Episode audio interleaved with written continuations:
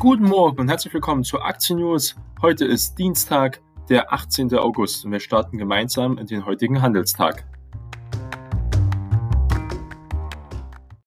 Und wir gucken mal, was der DAX gestern noch alles geschafft hat. Und der DAX hat am gestrigen Montag nach einem verhaltenen Start ein kleines Plus ins Ziel gerettet. Der deutsche Leitindex schloss 0,15 Prozent höher und etwa bei 12.920 Punkte und knüpfte damit an seine Gewinne der Vorwoche weiter an. Der MDAX der mittelgroßen Werte stieg um 0,65 Prozent auf 27.490 Punkte. Laut dem Marktexperten Andreas Lipko von der Comdirect Bank rückten zur Wochenbeginn wieder verstärkt die Corona-Sorgen in Blick sowie der Handelskonflikt zwischen den USA und China, der sich weiter verschärft. Den Einzelwerten standen angesichts der Reisewarnungen für fast ganz Spanien europaweit erneut Aktien von Flug- und Reiseunternehmen unter Druck. In Frankfurt büßen die Papiere von der Lufthansa, die an ihren Reiseplan nach Spanien festhält, 3,7 Prozent ein. Auch zum Beispiel TUI und Co. leiden auch extrem, weil jetzt wieder gesehen wird, dass es doch nicht einfach so weitergehen kann und auch nicht einfach hier eine V-förmige Erholung in der Tourismusbranche stattfindet. Sehen wir weiter.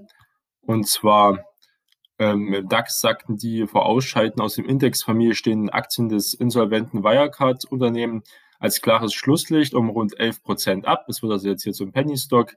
Für den Zahlungsabwickler wird ab kommenden Montag voraussichtlich Delivery Hero in den Leitindex einziehen. Die Anteilsscheine des Online-Essenslieferers gewann 3,6 Prozent. Ja, also hier einen guten Lauf, muss man sagen. Äh, Allzeithoch schon die 100 erreicht. Ähm, war aber schon mal bei 105, jetzt ist er gerade bei 102. Also hier auf jeden Fall ganz starke Entwicklung, muss man sagen. Tief, Corona-Tief am 16. März war bei 50 Euro und jetzt hier 100 Euro. Eine ganz starke Entwicklung. Auch zweifelhaft, warum man das Unternehmen jetzt unbedingt genommen hat. Es wird viel gehandelt. Da stimmt, es hat starke Wachstumswerte. Es schreibt aber auch viel Verlust. Das machen aber die meisten Wachstumswerte, muss man dazu sagen. Außerdem ähm, haben die auch nie so, haben kein richtig deutsches Geschäft und haben jetzt auch keinen, ähm, haben ewig keinen Gewinn gemacht. Da wäre vielleicht äh, Simwise äh, besser gewesen als Alternativwert, aber äh, hat sich jetzt halt für Delivery Hero entschieden.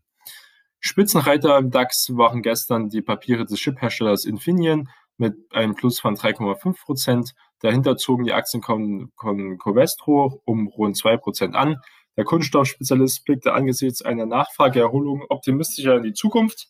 Die Aussichten seien deutlich besser als noch vor vier bis sechs Wochen erwartet, sagt der Unternehmenssprecher. Und das hat der Markt halt hier sehr gut aufgenommen.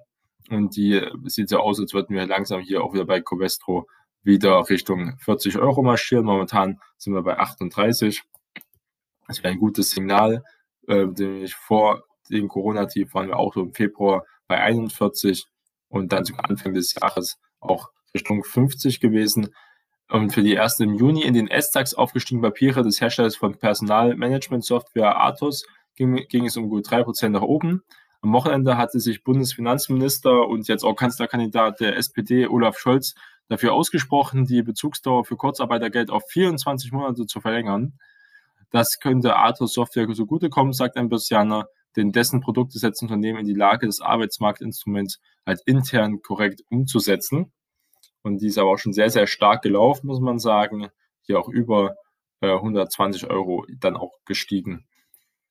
Anteilsscheine auch von Dr. Höhnle schnellten um mehr als 8% und sogar teilweise um 11% in die Höhe.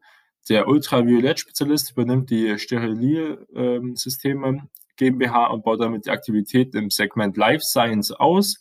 Diese entwickelt UVC-Systeme zur Luft- und Oberflächenentkeimung und äh, da ist auch zum Beispiel Dr. Hünde auch ganz bekannt dafür, dass sie auch schaffen, diesen ultravioletten Licht auch zum Beispiel Corona-Keime äh, sehr schnell zu töten. Und das könnte zum Beispiel für Innenbüros äh, und so sehr relevant werden in der Zukunft. Erst recht, wenn jetzt Corona wiederkommt, war eigentlich eine Abwärtsbewegung die Aktie, muss man sagen, von 52 Euro jetzt dann runter auf 40. Aber jetzt durch diesen starken Break kann es sein, dass hier die Aktie weiter steigen kann.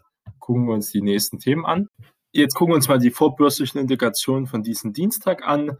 Wir sehen hier die asiatischen Werte, China ab 50, ich leicht im Plus mit 0,8 Prozent.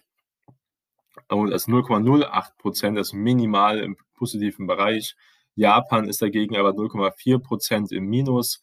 Wir sehen hier auch die vorbörslichen Daten von Deutschland und Frankreich sind leicht im Minus von 0,05 Prozent. Äh, der US-Tech-Werte sind ja gestern nochmal stark gestiegen, bis auf 11.300 Punkte. Die sind momentan vorbörslich auch minimal im positiven Bereich. Die Wall Street ist minimal im Minus mit 0,03 Prozent. Wir sehen also hier noch keine entscheidende Richtung. Man kann davon ausgehen aber, dass hier wieder sehr volatil zugehen wird. Prinzipiell sieht es so aus, dass sich der Markt relativ stabil hält und auch in eine Art Seitwärtsbewegung erstmal übergeht größere Kursrutsche oder Kursgewinne sind momentan nicht absehbar, wobei man weiß ja bei vielen Nachrichten und diese Entwicklung ähm, auch rund um Corona, aber auch Nachrichten von Präsident Trump können die Märkte ja extrem bewegen. Deswegen sollte man da äh, sich nicht so drauf verlassen können, aber trotzdem ist es immer interessant, wie man sieht, was für Leute natürlich heute früh handeln. Und allgemein wird jetzt sehr wenig gehandelt. Wir haben es momentan 6 Uhr, da kann man also noch nicht viele Daten rausziehen. Kommen wir zu den Aktien-News und zwar geht es darum, dass mehrere deutsche Medien am Wochenende auch gemeldet haben, dass Donald Trump ein Verbot von Alibaba prüft. Das klingt einmal mehr äh, dramatischer und neuer, als bei näherer Betrachtung es wirklich natürlich ist. Unterdessen hat auch mit äh, JT.com der zweite Alibaba-Konkurrent unerwartet starke Zahlen vorgelegt. Und man sagt jetzt hier, man kann mal eine Analyse zur Situation mal machen. Und zwar auf einer Pressekonferenz hat sich US-Präsident Trump zum chinesischen Telekom-Anbieter Huawei geäußert, der in den USA bekanntlich nicht wohl gelitten ist, also nicht sehr beliebt ist und soll auch nicht integriert werden ins 5G-Netz. Mitten in seiner Ausführungen platzt halt die Frage einer Reporterin, ob es auch andere Unternehmen gäbe, Alibaba zum Beispiel, Tom schnelle Antwort, nun ja, wir schauen uns andere Dinge an, ja, das tun wir, das hat er gesagt. Wirklich deutlich neu ist das natürlich nicht muss ja sagen, diese Spannung gab es ja schon noch von vergangenen Wochen, haben wir schon mehrmals darüber berichtet und auch über wesentliche konkrete Aussagen vom Außenminister ähm, der USA, Mike Pompeo, sowie auch Trumps Dekrete gegen TikTok und Tencent WeChat zeigen ja, in welche Richtung es geht. Der US-Handelsminister Wilbur Ross hat inzwischen erklärt, dass bislang keine formellen Maßnahmen gegen Alibaba ergriffen wurden. Bereits vergangenes Jahr hatte ein US-Beamter chinesische Konzerne wie Alibaba und Tencent unter anderem als Sicherheitsrisiko bezeichnet. Da sieht man also, hier wird es auch in der Zukunft äh, wieder Probleme geben. Ich vermute, wenn irgendwann was mit Coronavirus relativ wieder unter Kontrolle ist und auch Trump wiedergewählt wird, kann auf jeden Fall sich darauf einstellen, dass 2021 oder 2022 auch das, die Problematik China nochmal in den Vordergrund gerät. Kommen wir nochmal zu GD.com. Ist auch nach diesen starken Zahlen ins Plus gelaufen. Die starken Zahlen von Tencent zeigten vergangene Woche unterdessen, dass die Geschäfte bei Chinas Internetkonzern blenden laufen, genauso wie die Geschäfte der US-Konzerne in Amerika. Die E-Commerce-Größe GD.com hat nun jedenfalls Zahlen vorgelegt, die besser als von Analysten erwartet ausgefallen sind. Der Umsatz liegt im ablaufenden Quartal um 34 Prozent auf 201,05 Milliarden Yuan. Das sind etwa 190 äh, Milliarden, wurden etwa erwartet. Die Aktie von JD stieg im frühen um 4%. Und man muss sagen, hier Alibaba, wenn es jemanden dann interessiert, gucken wir uns am Donnerstag die Zahlen an. Am 20. August präsentiert nämlich Alibaba hier die Zahlen. Alibaba erzielt den Großteil seiner Umsätze, wie die meisten chinesischen Staats- äh, oder Internetkonzerne natürlich auch. Das operative Geschäft läuft rund, äh, muss man sagen. Die Umsätze finden dann in China statt. Das heißt, auch Verbote in Amerika oder Einschränkungen wirken sich jetzt nicht massiv auf den Kurs aus. Trotzdem ist es wichtig, dass die zum Beispiel auch in Amerika gelistet sind. Das hatten wir schon mal das Thema, denn da die Finanzmarkt ist halt New York. Und wenn man da nicht dabei ist und nicht genug Geld erzielt, dann fällt man langfristig hinter den großen Konzernen wie Amazon und Apple zurück, weil diese Marktkapitalisierung, diese Marktbeschaffung ist halt so effektiv nur in ähm, New York. Hongkong hat ja auch so besondere Beziehungen, aber Hongkong verliert wahrscheinlich auch bald diese Privilegien durch die Besetzung von China. Jedenfalls der Aktienkurs von Alibaba ist hier momentan in starken Aufwärtstrend, sind auch hier über 200 äh, Euro gelaufen. Die langfristigen Aussichten sind vielversprechend, äh, muss man sagen. Für Anleger gibt es nach Trumps jüngster Aussage erstmal keinen äh, großen Handelsbedarf. Die Aktie bleibt ein, womöglich ein Basisinvestment für Leute, die in China investiert sein wollen. Ähm, Wenn es um Tech und äh, E-Commerce-Sektor ähm, geht, kann man hier auf jeden Fall zugreifen. GD.com ist ebenfalls eine laufende, ähm, sage ich mal, Empfehlung, könnte man sagen, über mögliche Auswirkungen des Konflikts zwischen den USA und China.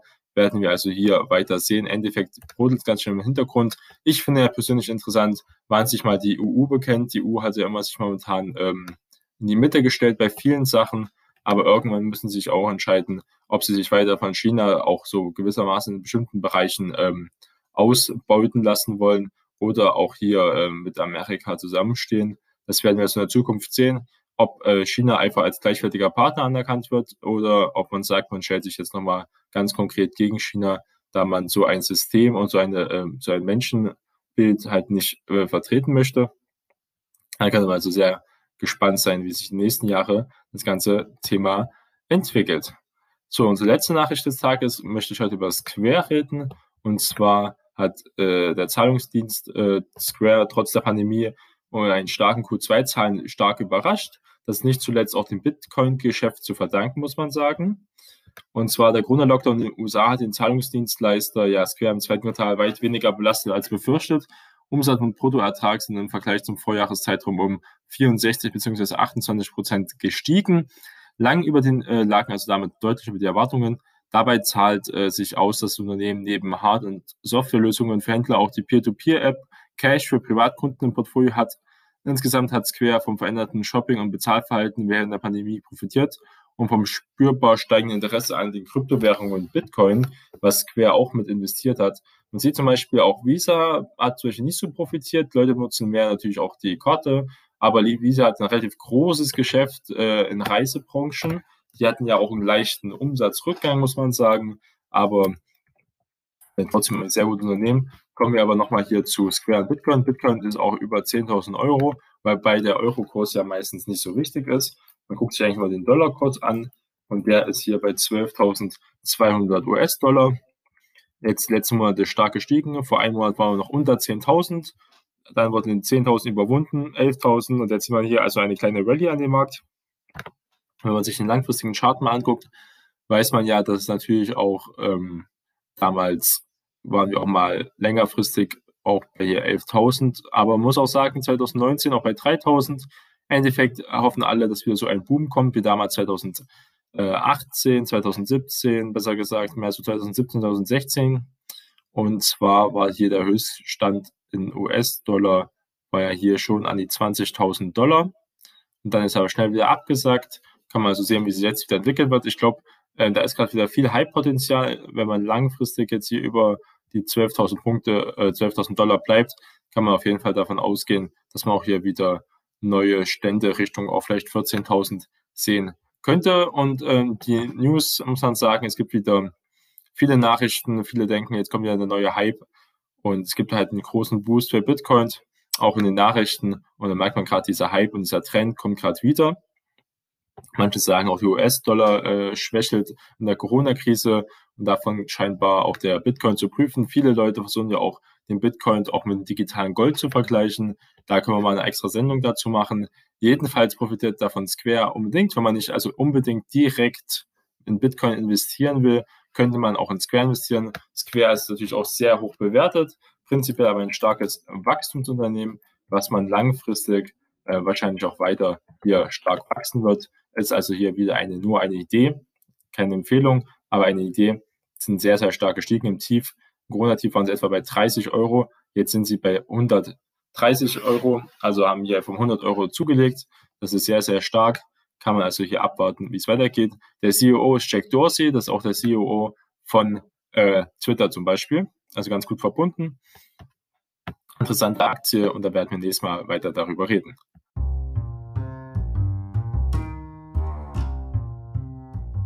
Vielen Dank fürs Zuhören, starten erfolgreich in Ihren Tag und wir hören uns morgen wieder. Bis dahin.